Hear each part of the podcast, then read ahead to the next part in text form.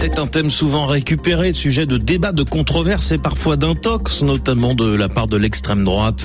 Cette semaine, dans le tour du monde des correspondants au Royaume-Uni et au Pays de Galles, les chiffres du dernier recensement qui font réagir, ils montrent une diversité plus grande qu'il y a dix ans, mais surtout que pour la première fois, le christianisme n'est plus majoritaire. Emeline. Même si c'est le christianisme qui rassemble le plus de fidèles, les Britanniques sont désormais moins de 50% à son revendiqué. En 10 ans, il a perdu plus de 5 millions de croyants. À l'inverse, l'islam enregistre une forte progression, même s'il concerne à peine 6% de la population. En fait, ce sont les agnostiques et les athées qui pourraient bientôt devenir majoritaires.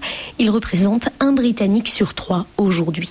Cette perte d'importance du christianisme pose la question de la place de l'Église au sein de l'État britannique. Pour rappel, le chef de l'État, le roi, dirige toujours l'Église anglicane. Les évêques ont le droit de siéger à la Chambre des Lords et l'éducation reste largement religieuse. Plusieurs chercheurs en théologie et en sciences politiques appellent désormais à une réforme séculière. Emeline Vin, et comment rend-on compte de la diversité dans d'autres pays? Cap sur le Nigeria, le pays le plus peuplé d'Afrique ou aux antipodes du Royaume-Uni? Les statistiques religieuses ou ethniques sont un véritable tabou par peur d'encourager les manipulations ou d'attiser les tensions. Lisa Fabien, un recensement est prévu en 2023. Des rumeurs affirmaient que la commission voulait minimiser le nombre de musulmans. L'étude ne prendra donc pas en compte l'identité religieuse des sondés. Au Nigeria, on préfère s'accorder sur l'idée que le pays est divisé presque à égalité entre musulmans majoritaires dans le nord et chrétiens prédominants dans le sud, même si la réalité des chiffres échappe largement puisque le dernier recensement remonte à 2006. Si la question des statistiques ethniques et religieuses est si sensible, c'est par crainte de possibles manipulations politiques.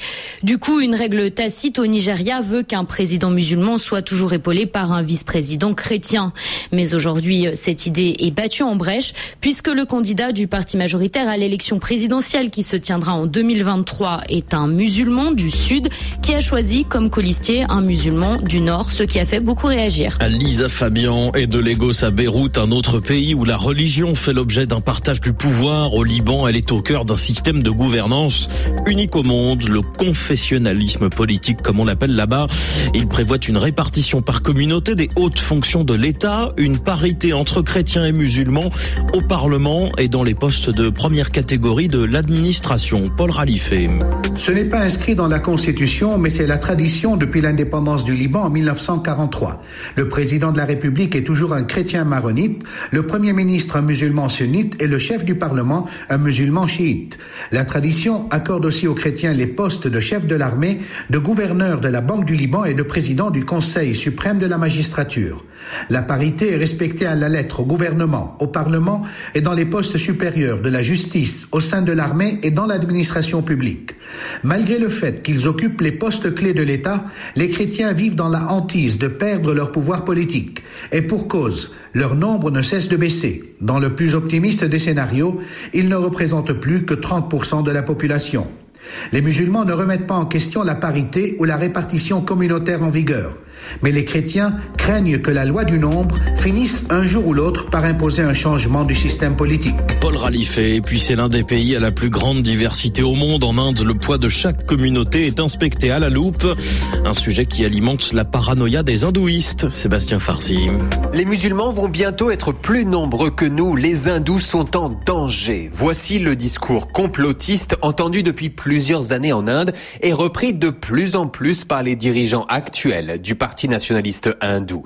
Paranoïa plus que réalité toutefois, car cette probabilité est quasi nulle. Selon le dernier recensement national de 2011 qui enregistre la religion de chaque habitant, les musulmans ne représentaient que 14% de la population indienne, en augmentation très légère en 10 ans, ceci contre 80% d'hindous. Ce sujet prend tellement d'importance dans le discours public que quand on demande aux Indiens, beaucoup pensent que les musulmans représentent au moins un tiers de la population indienne, soit deux fois plus que la réalité. Sébastien Farsi à New Delhi, le tour du monde des correspondants à retrouver sur RFI.fr.